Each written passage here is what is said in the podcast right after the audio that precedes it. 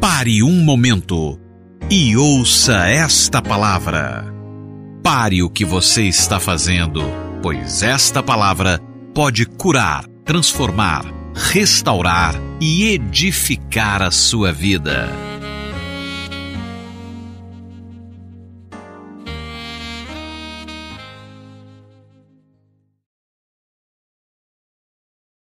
responder só uma pergunta. Hoje temos a, a, ceia, né? E eu não sou pastor de uma hora de culto, mas também não quero ser demasiadamente longo. É, mas eu quero responder pelo menos essa pergunta que nos foi enviada, que eu acho que ela é apropriada. Vamos fazer silêncio, amém? É, bom dia, na verdade, boa noite, pastor. É, eu sou da videira há mais de cinco anos. Gostaria de fazer umas perguntas. Eu fui em uma comunhão da minha rede no sábado, e nessa comunhão tinha somente líderes e discipuladores. Chegando lá, vi que todos estavam bebendo bebidas alcoólicas, cantando e dançando músicas do mundo. Tinha um irmão tocando um violão e todos cantando músicas sertanejas seculares e também um forró do Wesley Safadão. E até da fanqueira Anitta. Que coisa, hein? Acho que o Senhor nem deve conhecer esses cantores. Eu já vi falar realmente, mas não tem a mínima, nunca, não tem a mínima ideia da música que canta, mas pelo nome Safadão. Deve ser muito boa coisa, né? Imagino. Fiquei perplexa. Uau. Nunca imaginei que eu fosse presenciar aquelas cenas. Estou em estado de choque. Meu Deus. Não visite a igreja de Corinto. Jamais pensei que ia ver meu líder, meu discipulador e meu, e meu é, né? minha discipuladora e meu discipulador cantando e dançando esse tipo de música.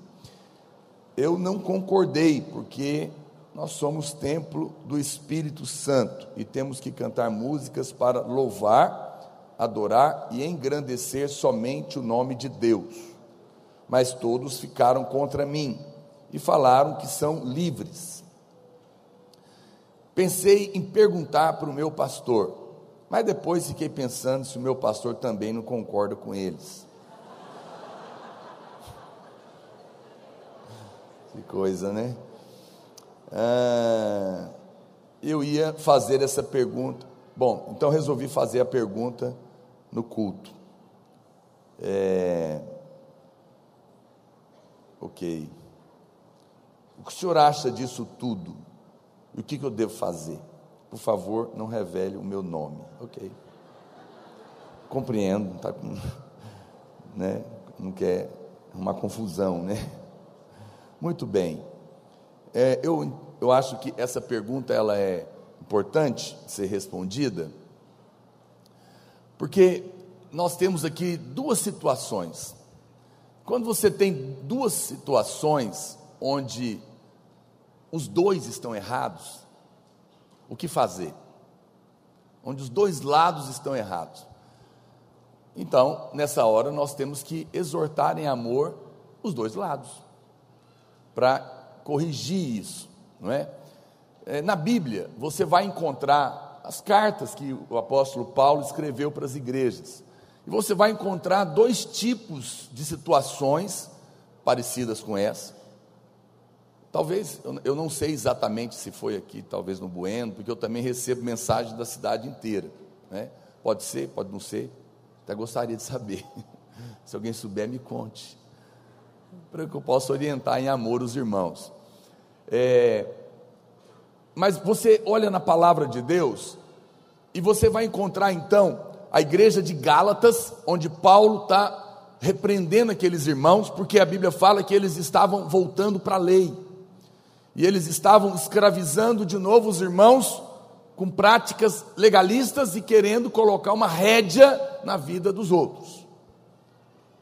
Mas também, por outro lado, você encontra a igreja de Corinto, que ficavam bêbado na ceia. Que, era uma, que tinha gente lá que roubava, que ficava bêbado na ceia, que dormia com a mulher, é, né, com a madrasta. E Paulo está tratando com esse povo. Eu fico pensando que se os irmãos da igreja de Gálatas fossem participar da igreja de Corinto, meu Deus, eles iam mandar uma carta dessa todo domingo. Era uma confusão. Então, você vê, esses irmãos de Corinto estavam caindo na libertinagem. Mas os irmãos da igreja de Gálatas estavam voltando para a lei. Os dois estavam errados. E Paulo, então, ele vai tratar com os dois lados da história. Então veja, lá em Gálatas, é, capítulo 5, verso 1, coloca aí a Bíblia para mim. A Bíblia, vamos, vamos separar aqui, vamos tratar as, os dois lados da história, ok? Vamos falar primeiro da carta, do lado legalista da coisa. Depois nós vamos falar da outra, da outra parte. E você pode vestir o chapéu que te caber na cabeça. Se for os dois, não tem jeito, os dois não cabem, é um só. Ou nenhum, né? Amém. Você é livre e maduro. Para a liberdade foi que Cristo nos libertou. Quantos são livres aqui em Cristo? Aleluia. Permanecei, pois, firmes, e não vos submetais de novo a julgo de escravidão. Muito bem, né, é, os irmãos acusaram, né, falando que são livres. De fato são. De fato, a Bíblia diz que nós somos livres, que Cristo nos libertou. Livres de quê, pastor? Nós somos livres de todas as regras. Olha o que diz lá em Colossenses, capítulo 2, verso 20. Coloca para mim Colossenses 2, 20. Olha o que a Bíblia diz: Se morrestes com Cristo para os rudimentos do mundo, porque é como se vivesses no mundo, vos sujeitais a ordenanças. Que ordenanças? Não manuseis isto, não proves aquilo, não toques aquilo outro segundo os preceitos e doutrinas dos homens, pois que todas estas coisas com o uso se destroem. Tais coisas, com efeito, têm aparência de sabedoria, como culto de si mesmo, e de falsa humildade, porque na verdade é hipocrisia, e de rigor ascético, todavia, não tem valor algum contra a sensualidade. Então, Paulo está dizendo aqui para esses irmãos o seguinte: olha, não é esse o caminho. O caminho não é a gente chegar aqui agora e dizer: olha, está proibido Wesley Safadão, Anitta Funqueira, meu Deus, fungueira. Não sei o que, que o funkeiro faz, como diz. Funca, né? Funca. Deve ser. Não faço a mínima ideia. É, não é, não é por aí, não é simplesmente eu chegar aqui agora e voltar aos irmãos a colocar um monte de regrinhas. Não, esse, essa música pode, essa não pode. Isso aqui você pode comer, isso você não pode. Isso aqui você pode beber, isso aqui você não pode. Paulo está falando, quando você está tentando fazer isso, você está tá voltando às práticas rudes da lei, tentando colocar um cabreço nas pessoas. É, ontem eu estava conversando com um visitante que vem na festa, a nossa festa serve muito para isso também. É muito bom, a gente traz pessoas, elas ficam assim impressionadas, que crente. Eu tenho certeza, eu mesmo dancei com a minha mulher, com a minha filha, aqui na festa. Talvez tenha irmãos tacando pedra em mim. Que eu gosto de dançar. Se você não gosta, não posso fazer nada. Eu entendo, talvez você goste, mas não sabe, né? Eu gosto e sei, brincadeira. sei nada, mas eu gosto. Mas porque para os puros tudo é puro, né? mas para os impuros, tudo que ele olha é impuro. Agora, eu não estou dizendo, veja, presta atenção. Então, não é esse o caminho de chegar aqui agora e virarmos uma igreja de novo, com um monte de ordenanças, e colocar um monte de cabreço nos irmãos. Vai resolver? Não vai. Não vai resolver. Não é assim que as coisas são resolvidas. Então, por um lado, irmãos, é, com todo amor e carinho, e eu não estou revelando o nome, por isso eu posso falar, como a mesma pessoa pediu, a carta, ela é hipócrita. Por quê? Porque está tentando ter a aparência, mas a coisa está dentro do coração. Não adianta nada, não é tentar forçar os irmãos numa, num cabresto que vai resolver as coisas, ok? Então, esse é um lado da história.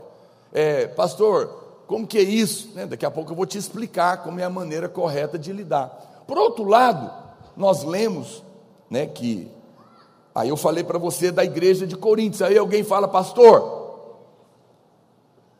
os irmãos da Anitta, ou do Wesley, ou da comunhão, eles podem dizer, mas espera aí, somos livres ou não somos? Porque eles também estão errados. Mas como é que é? Nós estamos, nós não temos mais lei nenhuma. Não, espera aí, não é bem assim.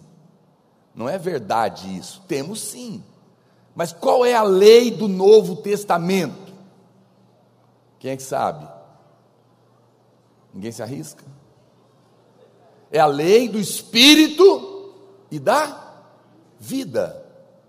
Lei, diga comigo, a lei do Espírito e da vida. A palavra de Deus é clara quanto a isso. Olha o que diz o verso, volta lá para Gálatas 5, verso 13. Porque vós, irmãos, fostes chamados à liberdade, aleluia. Porém, olha o que está dizendo aqui: não useis da liberdade para dar ocasião à carne, sede antes servos uns dos outros pelo amor. Quantos dizem amém? Então, o problema é que aí a igreja de Corinto, em nome da liberdade, caíram na libertinagem. Assim como esses irmãos. Eu sou livre, então eu vou para a libertinagem. Eu vou encher a cara, talvez, não sei, acho que não ficaram bêbados, só estavam tomando talvez alguma cerveja e, e dançando essas músicas. Porém, isso é, é, é, um entendimento errado da liberdade em Cristo. Que, que eu digo isso? Porque você está achando que não há mais, que você não está debaixo de nenhuma outra lei. Mas estamos, porém a lei que nós estamos é, o, é a lei do Espírito. O que é a lei do Espírito da vida? É o que o Espírito Santo fala com você. Não é mais uma questão de pode ou não pode não é mais uma questão de certo ou de errado. Quem está me entendendo? A pessoa estava me perguntando ontem na festa sobre isso, porque estava querendo saber a respeito da corte. Eu estava explicando que não é uma questão de obrigação ou não, mas de entendimento e escolha para o bem da pessoa e do casal. Então, uma vez que eu estou debaixo da lei do Espírito, eu devo orar. Senhor, eu devo ouvir Wesley Safadão, Anitta Funqueira. Não sei, desconfio que o Espírito Santo não vai mandar você ficar na presença desse tipo de música, que parece que não é boa coisa pelo nome, eu não sei. Não sei nem o que canta, nem o que fala, mas não deve ser de vida. Deve ser coisas ligadas com o mundo e com o pecado. Estou errado? Os irmãos conhecem? Ninguém quer assumir, né? Também não sei, pastor. Não sei nem o que você está falando.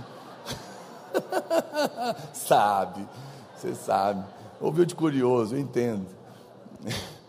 Então, eu não acredito que alguém que está sendo guiado pelo Espírito vai se envolver com esse tipo de música. Entende? Os irmãos estão me entendendo que não é uma questão de lei. Se você quiser ouvir, você ouve. Quer comer comida podre?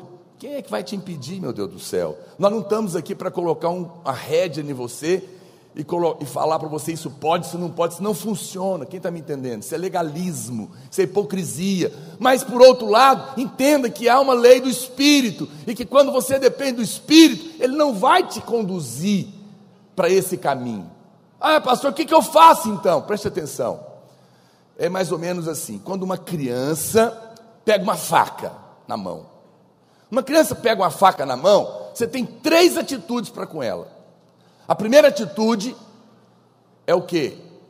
Larga essa faca! Menino! O que você está fazendo? O que, que ele vai fazer provavelmente? Vai sair correndo, de medo, com a faca na mão, vai cair, se machucar. Essa é a lei, é a carta da irmã. Ela mandou a carta porque ela quer que a gente grita e, e fala: Não, Funcão não!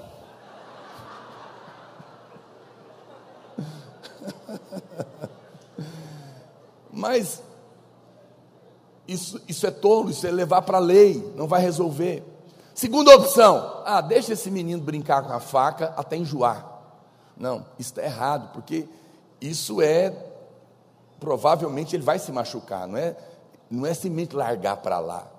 Mas qual que é a terceira opção que você tem? A terceira opção é, é a opção do amor, mais inteligente.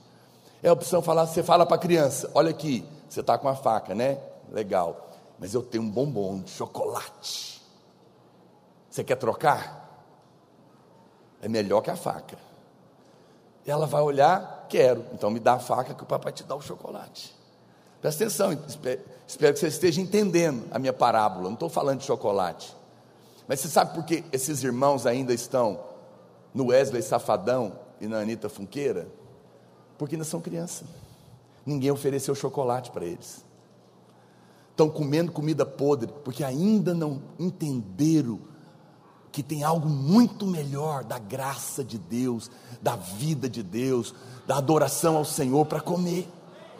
Eu não preciso proibir. O que você tem que fazer é apenas dizer: olha, tem algo melhor, mais gostoso. Você não quer trocar? E aí não vai ser porque eu proibi, é porque descobriram algo melhor. Quem está me entendendo? Percebe? É, essa, esse é o caminho da vida cristã. Eu sei que a irmã ficou em estado de choque, né? E eu estou chocado por ela estar tá chocada. Eu não me choco por isso. A Bíblia não esconde essas coisas. Pastor, mas isso não é pecado, alguém vai dizer, né? Pois é, muito bem. Lá em Números, no capítulo 13, no verso 1, coloca para mim lá, por favor. A Bíblia fala que havia, números, desculpa, número 5, números, número capítulo 5, verso 1. Está com a televisão aqui. Disse o Senhor a Moisés: ordena aos filhos de Israel que lance para fora do arraial todo leproso, diga leproso. Todo que padece fluxo, diga fluxo. E todo imundo, por ter tocado em algum morto. Tanto homem como mulher, os lançareis para fora do arraial, os lançareis para que não contaminem o arraial no meio do qual eu habito. Na Bíblia tem três categorias de pecado. E aqui está exemplificado. Né? A primeira categoria é a lepra. A lepra é um tipo de pecado na Bíblia passivo, porque você não escolhe, é, é o pecado que está aí na sua carne, não é? E quando você nasce de novo, você é um novo homem, uma nova mulher, e vence o pecado pelo Espírito de Deus. Quem está me entendendo? O fluxo é o pecado passivo, ativo. É o pecado que você sabe que é pecado e você comete aquele pecado. É o fluxo que está saindo. A Bíblia diz que aquilo também era um tipo de pecado, que deveria ser rejeitado, para não escravizar, para não contaminar. Mas havia um terceiro tipo de categoria, que era a proibição de tocar em morto. Esse é um pecado por associação, porque é um pecado que você se associa, é o mundo, são as coisas do mundo, em si mesmo, olhando, não é um pecado, mas é mundano, é maligno e vai contaminar você, vai sujar o seu coração. Honestamente, os irmãos, talvez numa da, época, da sua época, na minha época, tinha um pessoal de. O que, que eles cantavam? Não, é que dançava na boca da garrafa. É, só de falar já é obsceno um negócio desse. E colocavam as crianças para fazer isso uma coisa completamente obscena, sensual, né, estranha, mundana, maligno. Como que eu posso dizer que isso é algo de Deus? Não é. Percebe? Mas você fala, ah, mas em si mesmo é nada, mas é mundo, é uma associação com o espírito do mundo da sensualidade. E a Bíblia fala que nós deveríamos lançar fora todo tipo de pecado da nossa vida. Por quê? Porque quem comete pecado, a Bíblia fala que se torna escravo do pecado. E o salário do pecado é a morte. Ou seja, mais cedo ou mais tarde vai te matar. Não é uma questão de proibição, preste atenção. Tudo que Deus fala para não fazer, não é porque Deus é mau, é porque Deus está te guardando. Crianças com dois anos de idade, elas têm a idade chamada idade do buraco. Não sei se você sabe disso, elas querem enfiar o dedo no nariz, por isso que elas ficam o tempo todo. Tem gente que nunca passa essa fase. ela quer enfiar o dedo no seu olho, e ela adora pegar o grampo que foi feito perfeito para a tomada e quer colocar lá. Mas a mãe dela fala: não pode colocar o grampo na tomada, porque realmente é uma tentação monstra, né? Quando você é criança, o desejo é esse, porque se colocar vai tomar choque e vai morrer. Mas ela não entende. A mãe fala: não, não, não, tem que dar um tapa na mão dela para ela não morrer. Veja, ah, ela tá, talvez ela está pensando: minha mãe é chata, minha mãe é careta. Ah, a mãe está livrando. Então, presta atenção: quando Deus diga não faça isso que isso é pecado, Ele não está querendo tolir você de ter prazer. Ele está apenas dizendo para você: a coisa certa na hora errada é a coisa errada, vai dar problema, sai daí. Quem está me entendendo? Deus é bom, Deus nos ama, preste atenção. Então, meu irmão, é uma questão de associação. Então você presta atenção: Deus não está proibindo, Ele apenas quer te livrar disso. A graça não é autorização para se escravizar. A graça não é autorização para ir para o pecado, é poder para te libertar verdadeiramente e você não depender mais dessas coisas para ser feliz. Para encerrar, Jesus veio para vencer essas três áreas do pecado. Lá, eu não vou ler os versículos, mas lá em Mateus no capítulo 8, você vai ver que Jesus faz uma cura de um leproso. Assim que ele começa o seu ministério, no capítulo 8 de Mateus, ele limpa o leproso. Foi a primeira coisa que ele fez quando você nasceu de novo. Ele vem para tirar o pecado da nossa vida, amém?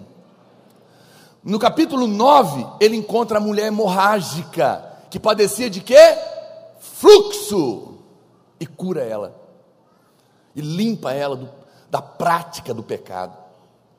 Mas também no capítulo 9, no final do capítulo, ele encontra a filha de Jairo, que estava morta.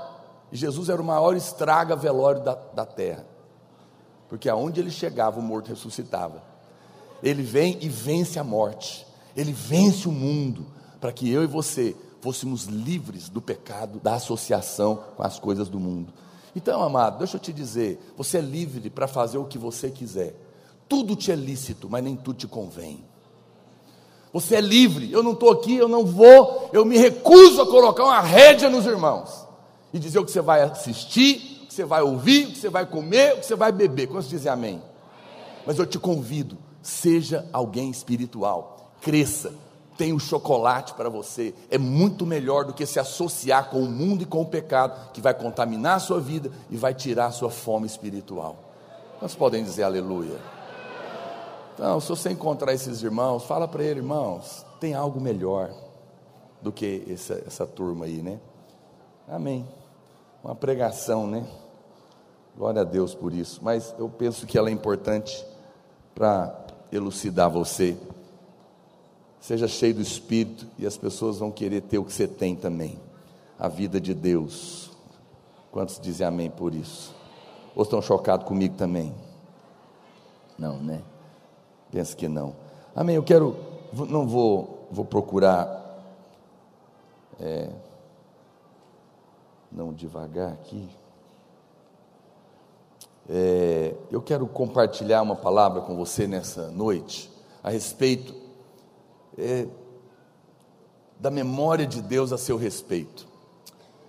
Uma pergunta que os novos convertidos frequentemente fazem é justamente isso, pastor. Se Deus sabe todas as coisas, por que, que eu preciso orar falando para Ele o que eu quero? Por que, que eu preciso orar dizendo o que, que eu estou necessitado? Ele já sabe, eu não preciso falar.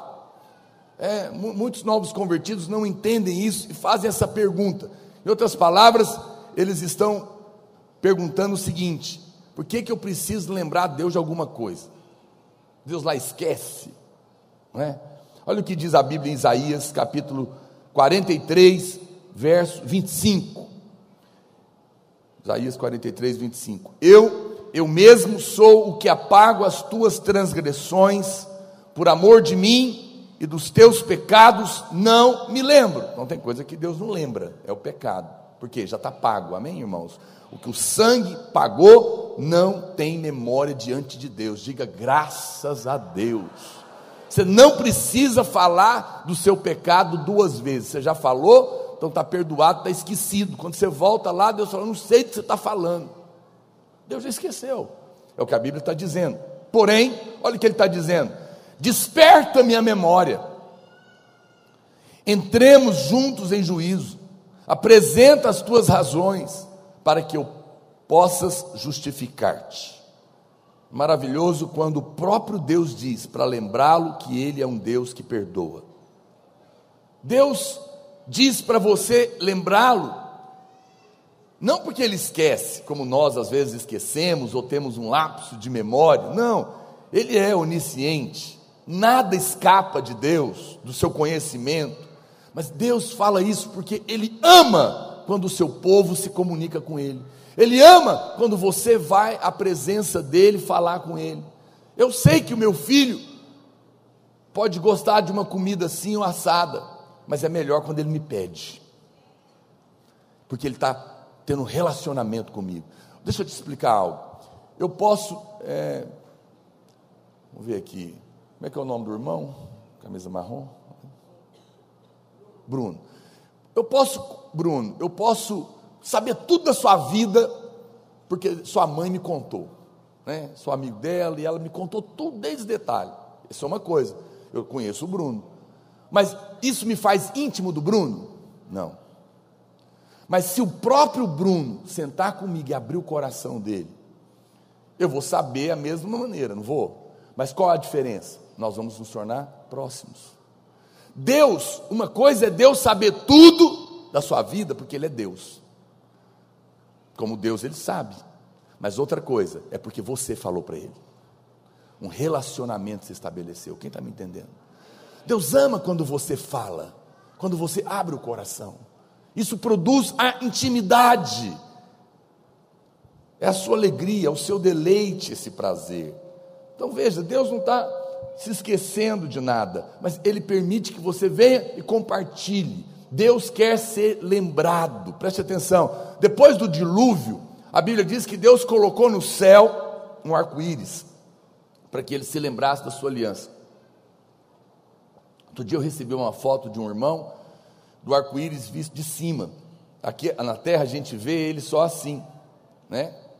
Mas de cima, o arco-íris é uma aliança, é, um, é uma completa, uma coisa muito legal. É um círculo, ele não é só um arco, porque Deus colocou essa, esse arco-íris lá, e a Bíblia fala disso.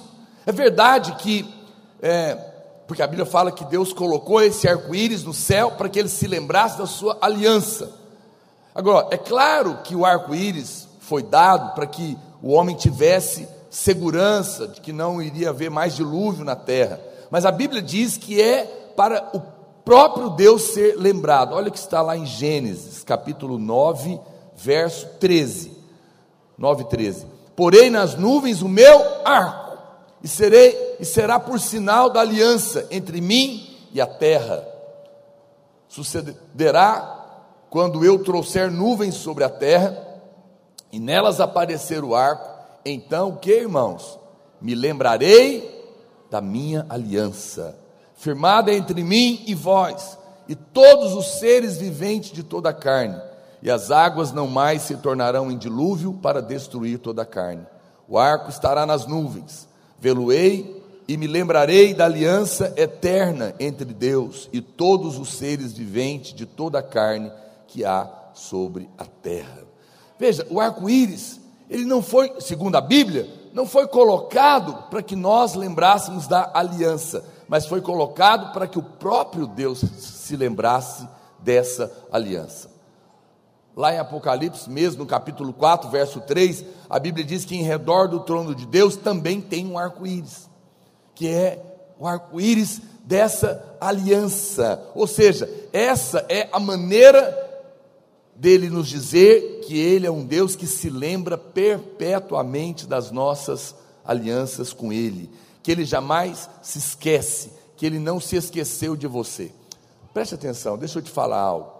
Pastor, não estou entendendo. Deus esquece ou não esquece? Deus tem que ficar sem lembrar? Deus tem que ter lembretes igual nós? Tem que ter um despertador tocando? Não. Não é isso que a Bíblia está querendo dizer.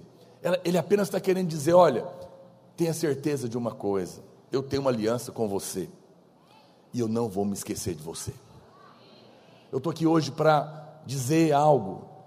Deus não se esqueceu de você. Há uma memória diante dele no dia que você se converteu, no dia que você ergueu a sua mão, no dia que você aceitou Jesus como Senhor e Salvador da sua vida, no dia que você desceu as águas confirmando a sua fé, uma aliança foi estabelecida. E a Bíblia diz que Deus é um Deus que estabelece marcos, que garantem que Ele jamais vai se esquecer de você. Ainda que uma mãe que está amamentando a sua criança venha se esquecer dela, diz a Bíblia, eu jamais me esquecerei de você. Por que, que eu estou te falando isso? Quando eu estava preparando e meditando essa palavra, fiquei pensando nisso. Há irmãos que estão passando por lutas. E nessas horas, sabe que o diabo fala? Deus esqueceu de você. Esse é o sentimento que você tem. Porque você está orando e parece que não está acontecendo nada. Você está orando e parece que Deus não está ouvindo. Você está orando e parece que até está piorando as coisas. Quantos irmãos já passaram por situação assim? Acho que todos nós. E nessa hora, a sensação que a gente tem é que Deus esqueceu de mim. Deus passou de mim, mas acredite em mim, a palavra do Senhor diz: Eu não vou me esquecer. Eu tenho uma aliança e eu coloquei marcos para lembrar e não me esquecerei de você.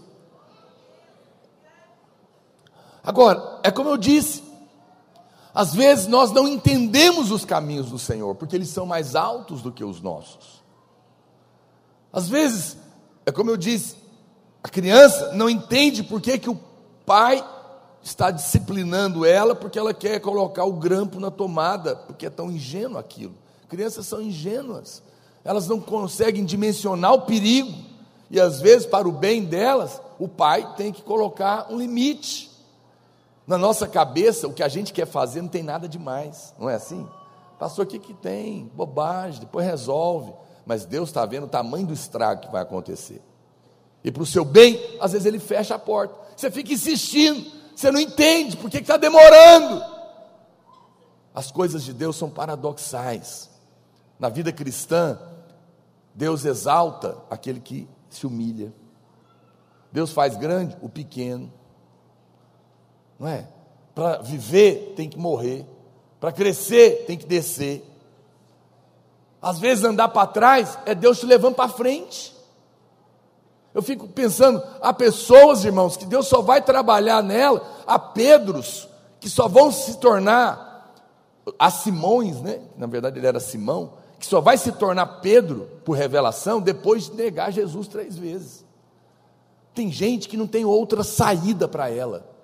É só depois de negar o Senhor e for lá para o chão é que Deus transforma a vida dela. Enquanto ela está descendo tá, e ela está clamando, parece que Deus esqueceu, mas Deus está dizendo: não, é porque, em outras palavras, não tem outra maneira. Você tem que chegar no fim do poço, porque é lá o lugar que você vai cair a ficha.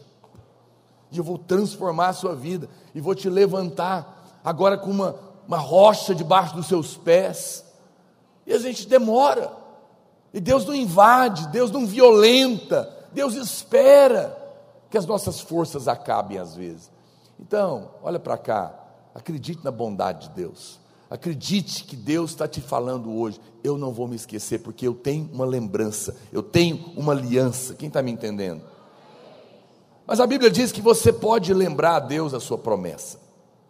Quando os filhos de Israel eram escravos no Egito,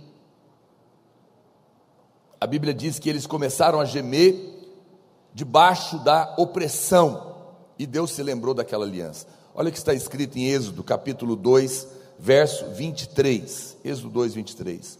Decorridos muitos dias, morreu o rei do Egito. Os filhos de Israel gemiam sob a servidão, e por causa dela clamaram, e o seu clamor subiu a Deus. Ouvindo Deus o seu gemido, o que, que aconteceu, gente?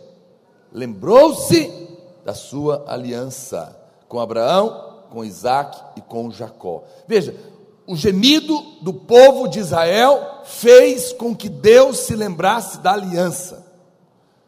Então, há um gemido que Deus não ouve, é o gemido da carne, é o gemido da autopiedade, é o gemido do tadinho de mim, é o gemido do ódio, da vingança. Deus não ouve isso, porque isso é justiça própria. Mas há um gemido que Deus ouve. Há um gemido que lembra Deus da sua aliança. E você tem que aprender esse gemido, porque esse gemido lembra Deus que Ele tem uma aliança com você. Eu volto a dizer, lembrar aqui não é no sentido que Deus esqueceu, é no sentido de que essa aliança vai acontecer, vai valer para você, porque você lembrou Ele da maneira correta. Quem está me entendendo? É, tem pessoas que querem as coisas da gente da maneira errada. É ela que está precisando, mas em vez de ser humilde, é arrogante. Já viu? Ela já chega te acusando. Porque você, você é fácil, né? Olha aí o salário que você ganha, olha o carro que você anda, olha onde você mora. Mas agora, para mim, você não quer dar. Eu, eu, nem falei que eu não vou dar. Você já está atacando pedra em mim.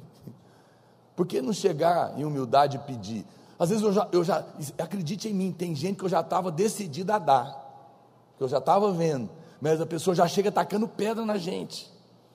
Percebe? É a mesma coisa, Deus já está sabendo, Ele está lembrando da aliança, não esquece, não. Mas você chega, em vez de colocar o coração da maneira, o gemido da maneira correta, está cheio de autopiedade, está cheio de justiça própria, é injustiçado. Não, é, é, veja, pastor, eu tenho ou não que confessar pecado? Sim, a Bíblia diz que nós devemos confessar pecado, e que quem, e que quem diz que não tem pecado é mentiroso. Agora, eu não confesso pecado para ser perdoado, eu confesso pecado porque eu já sou perdoado. Por que, que eu tenho que fazer então? Porque é quando você admite a culpa que o perdão vale para você. Deus não pode perdoar quem ainda não caiu a ficha, quem ainda não pediu, não reconheceu. Então, quando eu chego e falo, Senhor, eu sei que o Senhor já pagou, o Senhor já fez a provisão, e eu estou aqui para dizer para o Senhor, eu preciso, porque realmente eu errei. Veja, é tão simples. Eu já sei da provisão, por isso eu gemo para pedir o perdão, porque admiti que eu preciso da provisão de Deus. Quem está me entendendo? Agora, Deus aceita ser lembrado. Agora, qual que é o gemido então? Lá em Romanos, no capítulo 8, verso 26, nós temos uma revelação disso. Olha o que a Bíblia diz.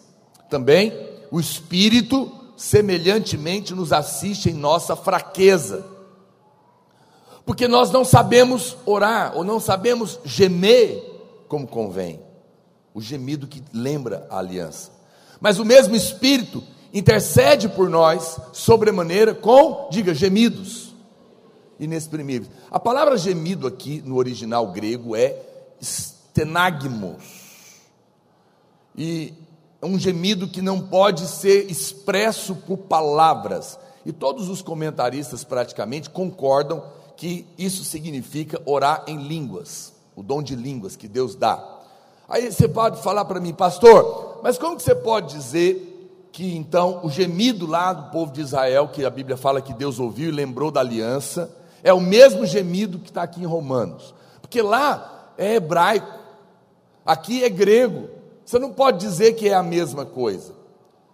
Veja, o Espírito Santo providenciou a solução disso para nós. Por quê? Porque lá em Romanos, lá em Atos, no capítulo 7, verso 34, Estevão, lembrando é, da opressão do povo de Deus no Egito, faz uma declaração dos gemidos. Ou seja, ele está se referindo ao gemido do Velho Testamento, mas falando em grego. Então dá para ver a mesma palavra. Olha o que está dizendo. Vi com efeito, ele está, Atos capítulo 7, verso 34. Vi com efeito o sofrimento do meu povo no Egito, que eu, que eu me referi agora há pouco. Ouvi o seu gemido, olha o gemido aqui. E por causa desse de, gemido, lembrei da aliança, não é? E desci para libertá-lo. Vem agora e eu te enviarei ao Egito. Veja, essa palavra gemido são gemidos inexprimíveis, ou seja, são as línguas estranhas. Nós podemos dizer então, é a mesma palavra que ele usou para falar do gemido do povo de Israel no Egito, é a mesma palavra de gemer no espírito orando em línguas. Ou seja, nós podemos dizer que quando nós oramos em línguas, nós fazemos o mesmo tipo de oração, o mesmo tipo de gemido do povo de Deus no Egito, que levou a Deus a se lembrar da aliança e trouxe o livramento. Então, deixa eu te dizer algo. Quando você está sofrendo, e você quer que Deus se lembre da aliança que Ele tem com você para te livrar da situação que você está vivendo, não vai gemer o gemido da carne. da mágoa, da vingança. Não vai gemer o gemido do coitadinho de mim. Ninguém me entende nessa igreja. Ninguém me ama, ninguém isso, ninguém me visita, ninguém. É, não, isso não resolve. Geme o gemido que faz Deus lembrar da aliança. E a Bíblia nos ensina que esse gemido é também o gemido de orar em línguas. Entra para o quarto. Porque tem horas, irmãos, olha para mim, tem horas que a gente não sabe como orar. Ou sou só eu? É ou não é? Tem horas que a gente não sabe. O que, que eu vou orar, meu Deus do céu? Olha essa situação.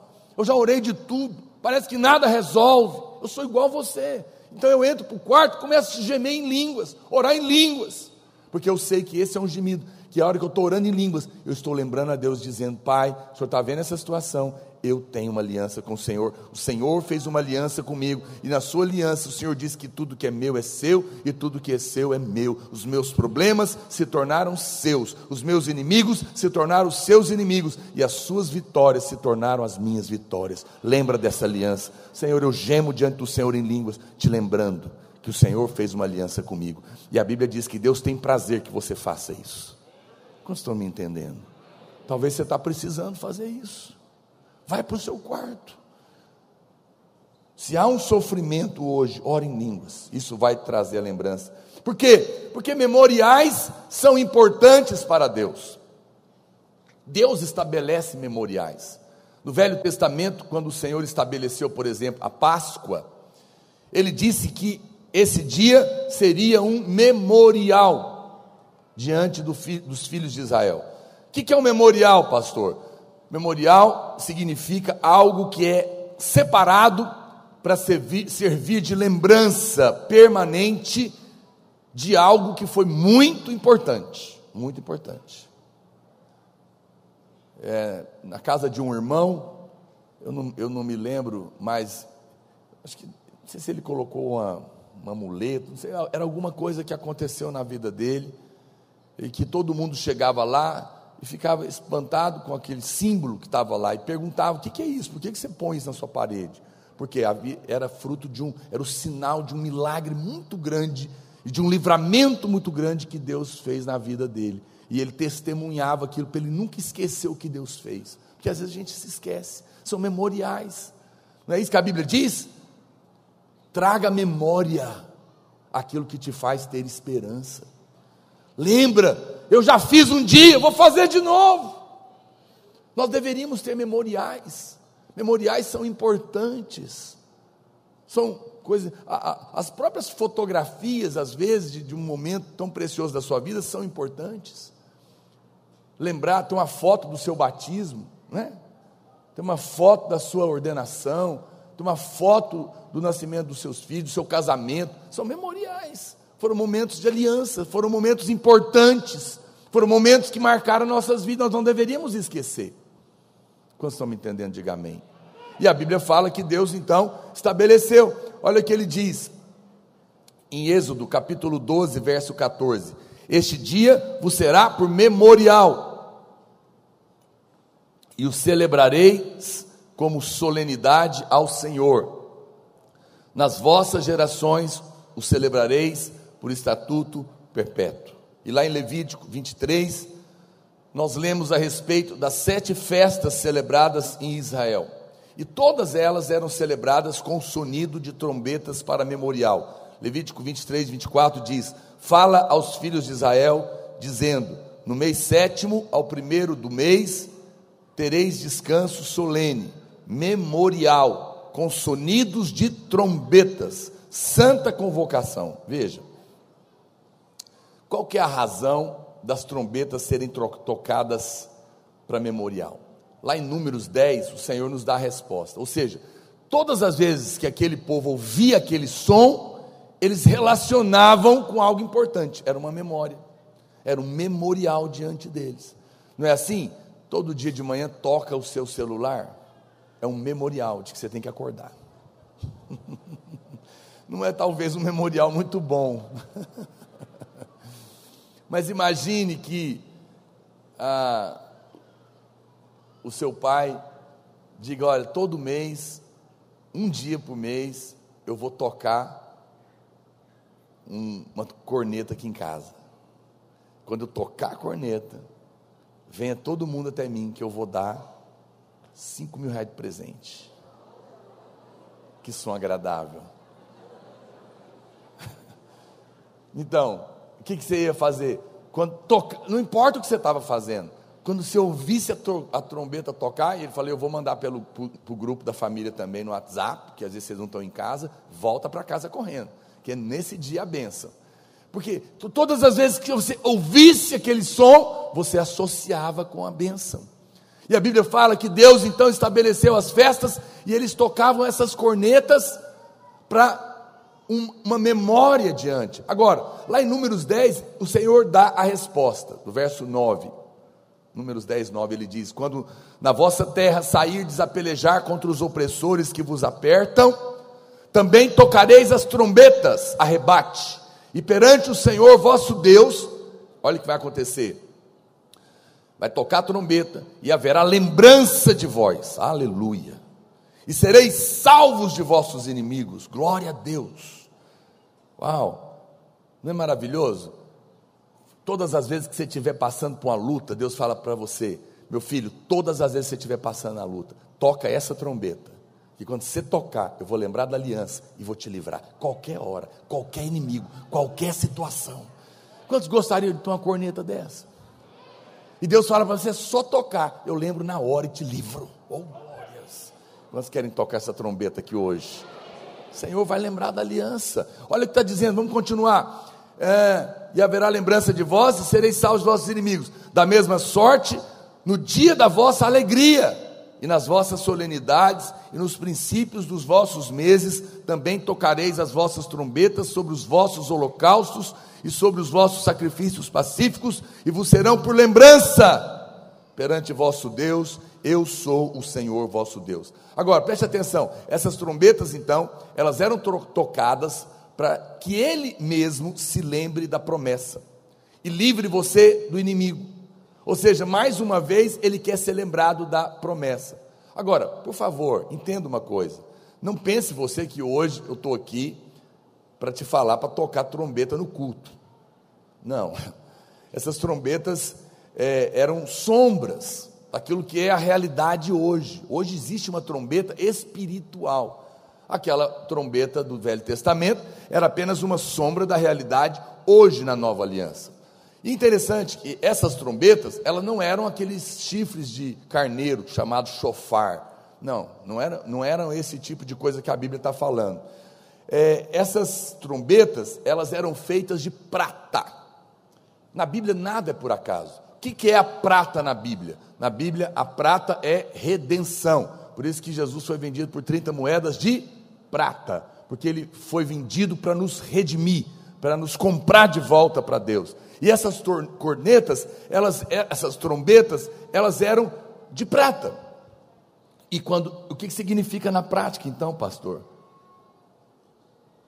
Significa que quando nós falamos a palavra da redenção, ou quando nós participamos da mesa do Senhor, tomamos a ceia, como nós vamos fazer hoje. Porque a ceia que nós tomamos, quando nós comemos do pão e bebemos do cálice, nós estamos tocando a trombeta de prata. Nós estamos dizendo: olha aqui, este pão é o corpo que foi moído no meu lugar. Este sangue é o preço que me redimiu, que me que pagou por mim, que pagou os meus pecados, que me resgatou das trevas.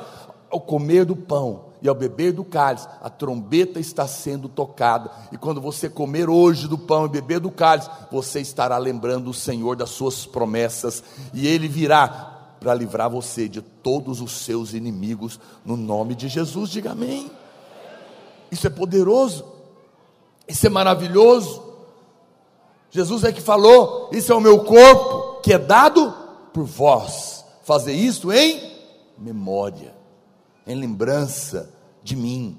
Em outras palavras, ele está dizendo: faça isso em memorial. A ceia é um memorial, tanto para nós quanto para o próprio Deus. Às vezes você acha que a ceia é só um ritual, não é, irmãos. Quando é feita com fé, ela lembra você que Deus tem uma aliança, uma promessa de livramento, mas também ela, ela, ela aciona Deus em seu favor, porque está sendo feita com entendimento. Veja, o anjo da morte, ele é um executor da lei de Deus, porque a Bíblia diz que a alma que pecar, essa morrerá. Por isso que a Bíblia fala que Jesus, que Deus mandou os, os hebreus passarem o sangue na porta. E quando o anjo da morte chegasse, eles iam passar reto daquela casa. Por que, que eles iam passar reto? Porque quando eles viam o sangue, o que, que, que, que o anjo da morte concluía? A morte já foi executada aqui. Eu não tenho mais nada que fazer. O diabo não pode mais tocar na sua vida, porque tem um sangue sobre você. Quando ele vem cobrar a morte, o sangue já está dizendo: já morreu em Cristo. Não pode mais matar de novo. Uau, isso é tão poderoso.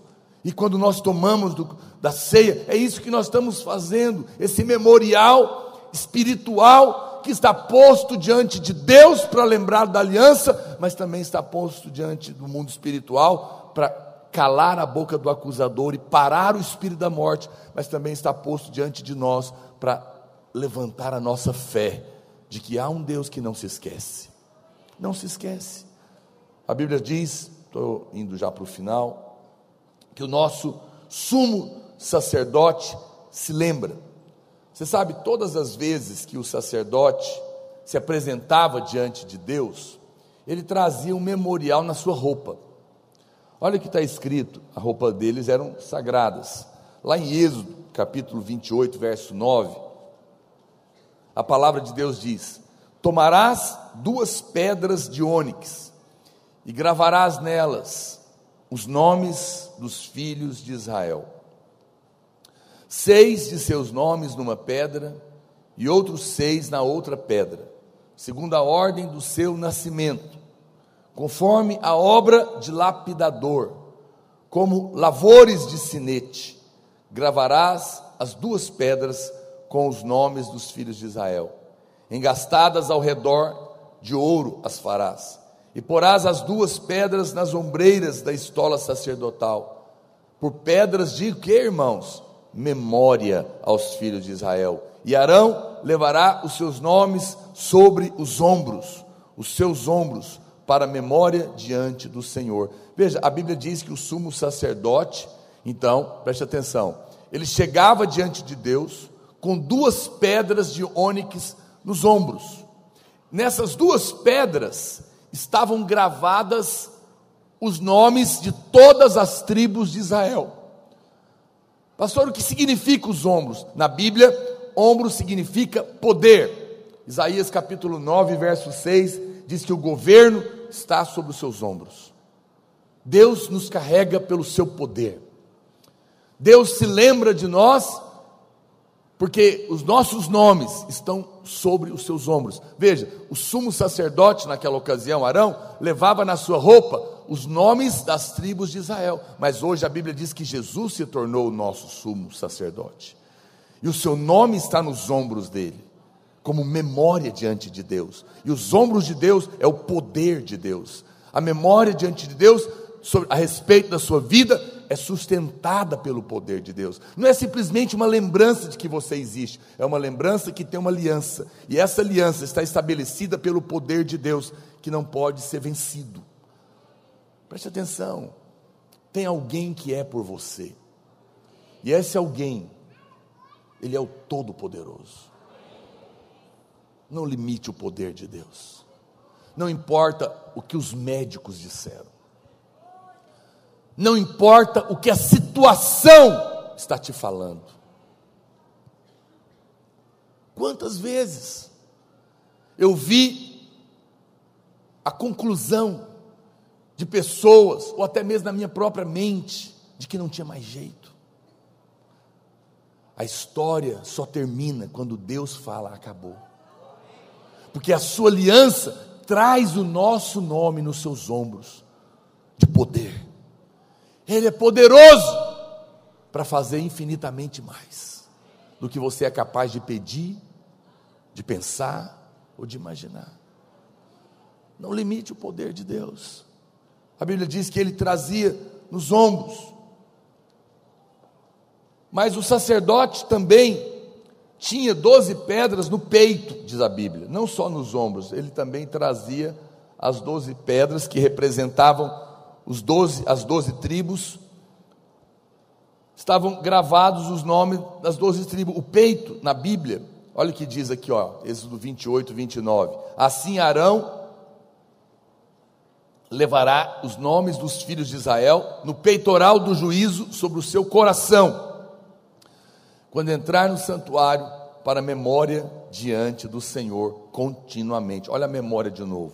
Veja, na Bíblia, o ombro fala de poder, mas o coração fala do lugar do amor, fala do lugar do afeto. Portanto, a memória da sua vida diante de Deus é na posição do poder e do amor. Jesus hoje é o sumo sacerdote. E ele se lembra de nós no lugar de poder e do amor. Hoje, o Senhor não está vestido como sacerdote do Velho Testamento. Mas acredite em mim, quando Deus Pai, pedir a equipe de louvor já para subir, olha para cá. Quando Deus Pai olha para Cristo, ele vê lá escrito Irom, no ombro e no peito, debaixo de sustentado pelo poder de Deus, Irom, e pelo amor de Deus está a lembrança da aliança que Deus tem com você. Eu sei que o diabo quer te convencer, primeiro, olha para cá, que Deus não se lembra de você. Olha para mim, eu sou mais bonito que eles.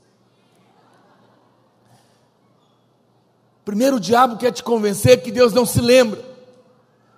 Mas se ele não conseguir isso, olha para mim, ele vai querer questionar. Tudo bem, Deus se lembra, mas será que ele vai fazer? Parece que não está resolvendo. O problema é grande demais, pastor. A situação é impossível. Hoje uma irmã me deu um testemunho, fiquei tão feliz. Há muitos anos atrás eu atendi um casal, estava se separando, é, porque o marido tinha uma amante. Ele não era da igreja, mas ele estava escravizado. Conversei com ele, ele no primeiro momento ele, ele, ele admitiu que tinha, prometeu que ia largar, mas ele não conseguiu, o casamento acabou.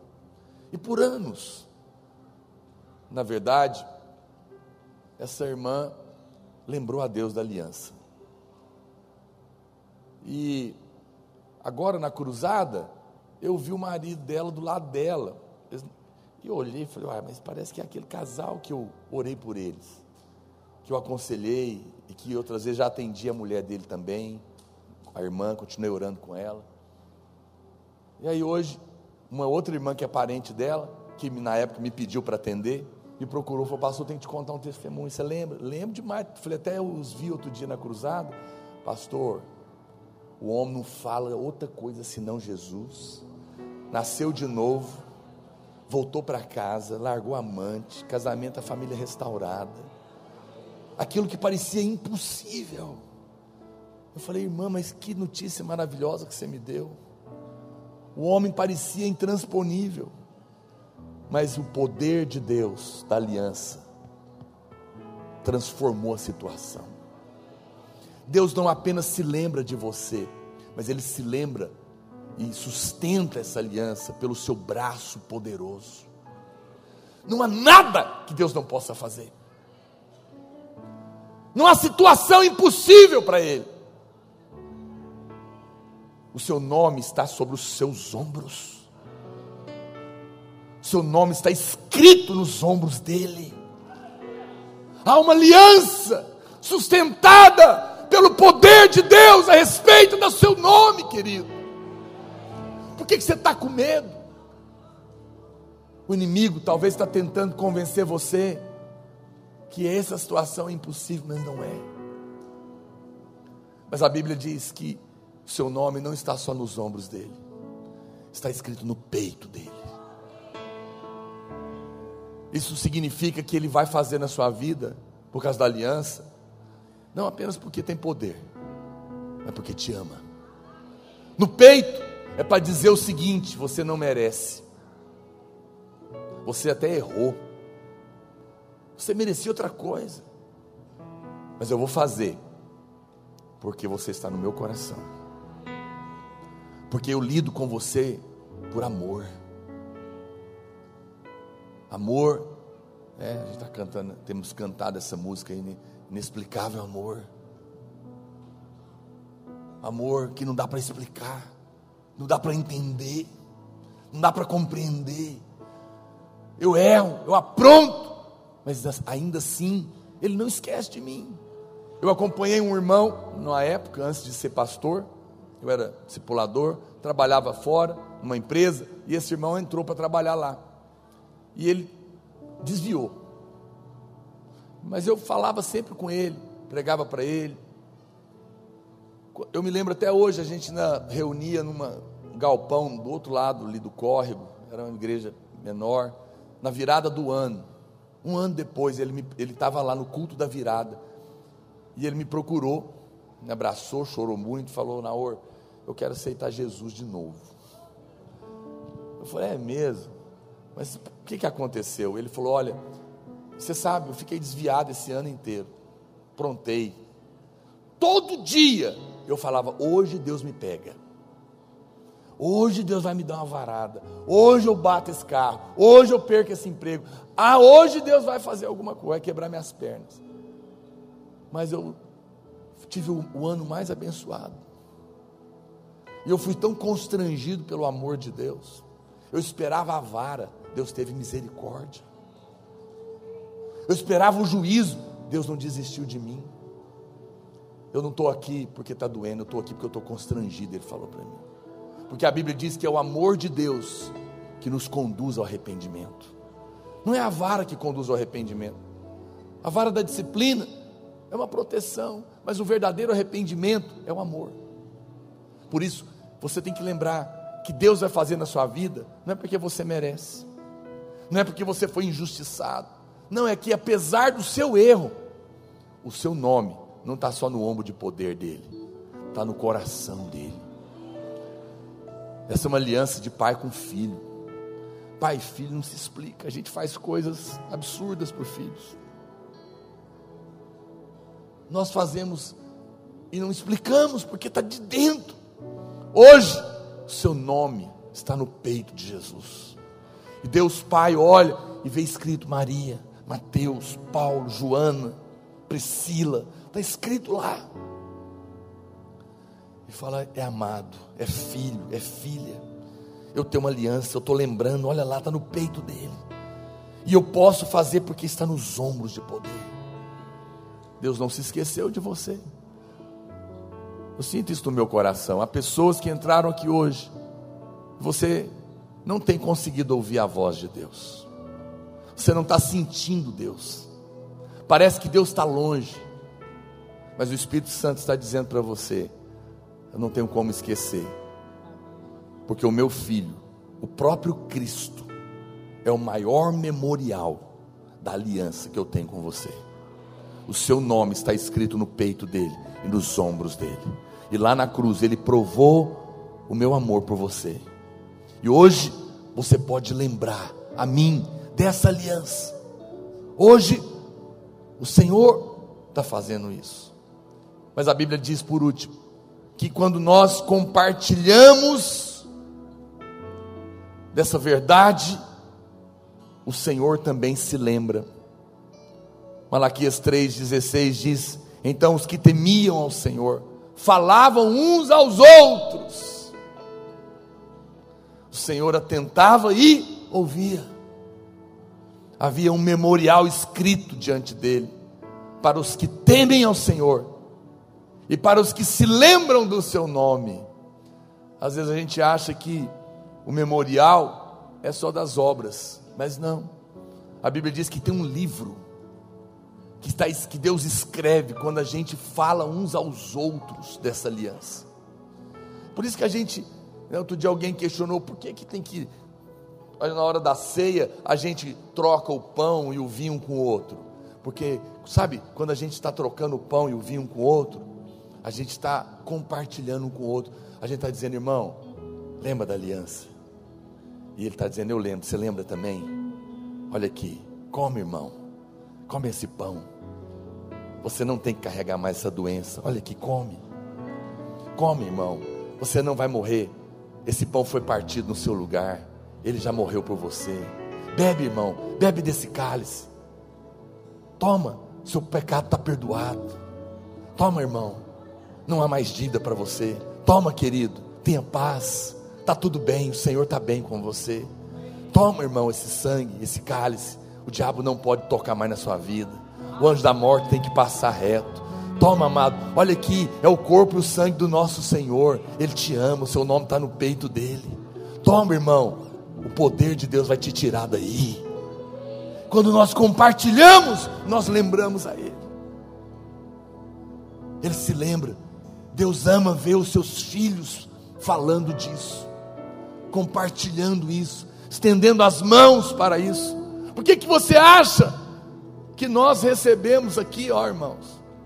Como nós recebemos outro dia um testemunho de um irmão, filho de uma irmã que se converteu na prisão, e que esse, essa revistinha aí, ó, toda segunda-feira chega lá na cadeia, e os presos brigam com ela se ela atrasar, porque eles descobriram uma mensagem que tem sido compartilhada aqui, a trombeta de prata.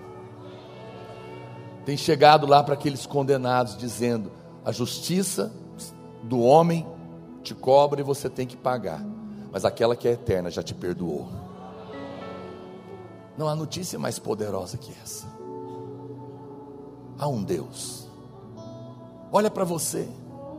Olha para sua, para sua mente, para os seus olhos, para os seus órgãos. Olha para a criação. Olha para a lua. Olha para a terra. Olha para aquilo que Deus fez. Meu irmão, é tudo tão maravilhoso. Há um Deus. Você não percebe que há um Deus?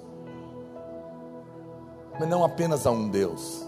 Há um Deus que escreveu o seu nome no peito dele. Escreveu o seu nome nos ombros dele. Ele está te dizendo: Eu não vou me esquecer de você. Eu vou tirar você daí. Faça lembrança hoje da nossa aliança. Hoje é dia de ceia, eu quero convidar você para ficar em pé. Porque hoje nós vamos lembrar o Senhor dessa aliança. E vamos nos lembrar também, e vamos lembrar uns aos outros. A Bíblia diz que no livro de Esther aconteceu algo muito interessante. Ela tinha um tio chamado Mordecai. E uma ocasião, eles tramaram contra o rei de matar o rei. E Mordecai avisou e teve um grande livramento.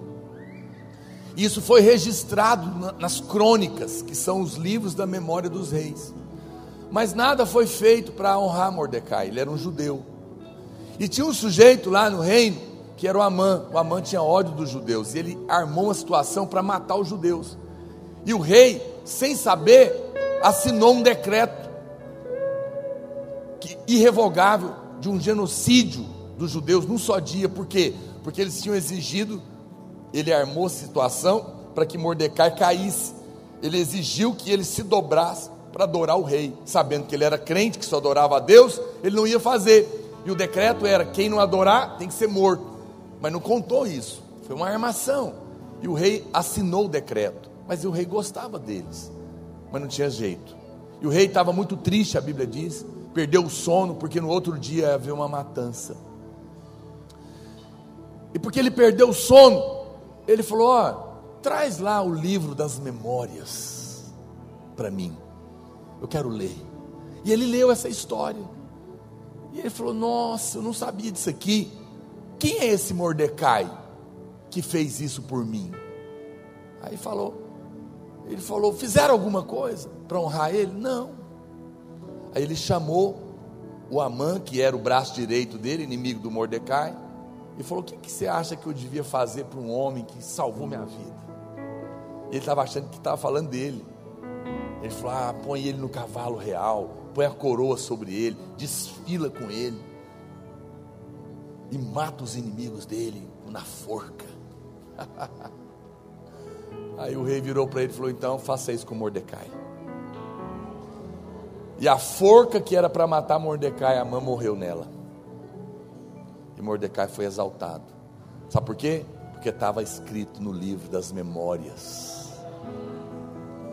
O seu nome está nos livros das memórias. Pastor, mas eu não fiz nada. É verdade.